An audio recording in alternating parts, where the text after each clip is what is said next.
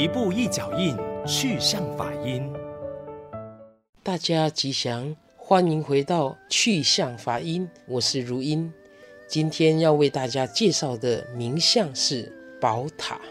假如您是一位稍微关心佛教寺院的人，您就会知道，佛教寺院当中最流行的是兴建宝塔。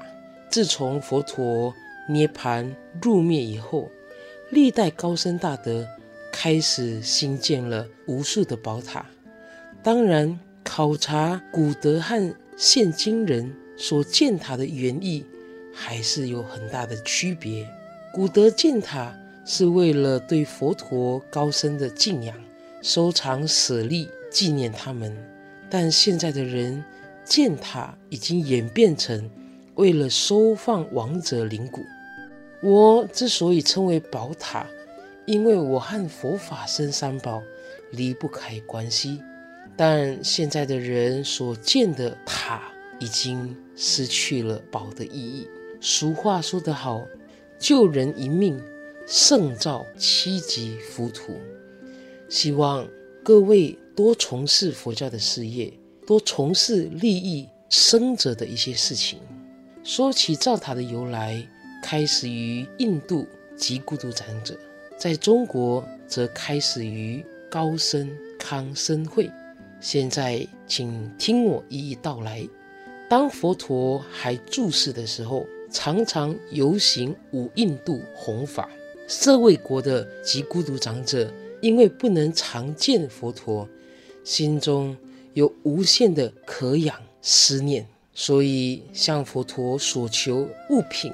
看能不能够留为纪念供养。佛陀当时就给了一点指甲以及头发，及孤独长者就造塔收藏供养起来。到了佛陀涅槃之后，印度八王开始纷争要供养舍利，所以个个就造起塔来，而开始了有了印度八大灵塔。我的开始就在那个时候。后来到了欧育王的时代，他统领了八万四千国，因此找了佛陀的舍利，造了八万四千个塔。当然，造塔就从此在佛教中流行起来。中国的造塔呢，开始于三国五大帝孙权的时候。那时候，孙权见到高僧康僧会，孙权就这样问他。大师所奉的是何教法？大师回答：是天中之天、圣中之圣的释迦世尊的教法。如来之教有什么灵验吗？孙权问道。如来灭度，经过千年，他的遗骨舍利将遍及万方。从前欧育王造八万四千塔，供奉舍利。和图像，所以塔寺之心，以为表彰如来的遗化。孙权因此就请大师供奉舍利造塔，中国的宝塔就开始兴建起来。其实依照佛典的记载，有舍利的名字叫做塔，没有舍利的其实名字叫支提。我的名称真的太多了，中外。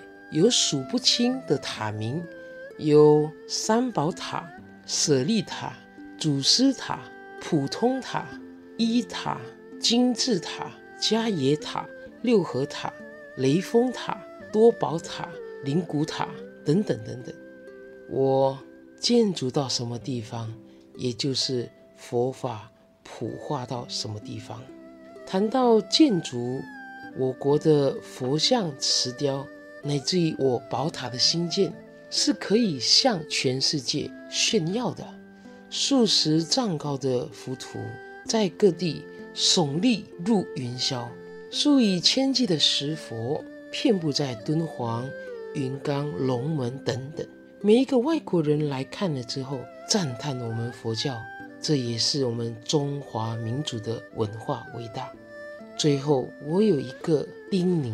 佛教里的建筑，伟大的宝塔已经有许多。现在更需要我们所有的佛教大家集合力量，多从事佛教的教育、佛教的文化、佛教的慈善，让佛教兴盛起来。其实这一切都胜过造一千个浮屠，这也是佛教和时代的需求。好的，今天跟大家分享宝塔，我想有一个很重要、很重要的讯息要传达给大家：我们是需要活的佛教，我们是需要人所需要的佛教。佛光山星云大师常常都提醒我们，佛教寺院的功能到底是什么？我们可以为社会、为国家服务什么？尤其有这么一句话。先度生，后度死，以出世的思想做入世的事业。期许我们所有佛教徒要能够肩负起这个使命，让人间佛教延续流传，利益世人。祝福大家平安吉祥，阿弥陀佛。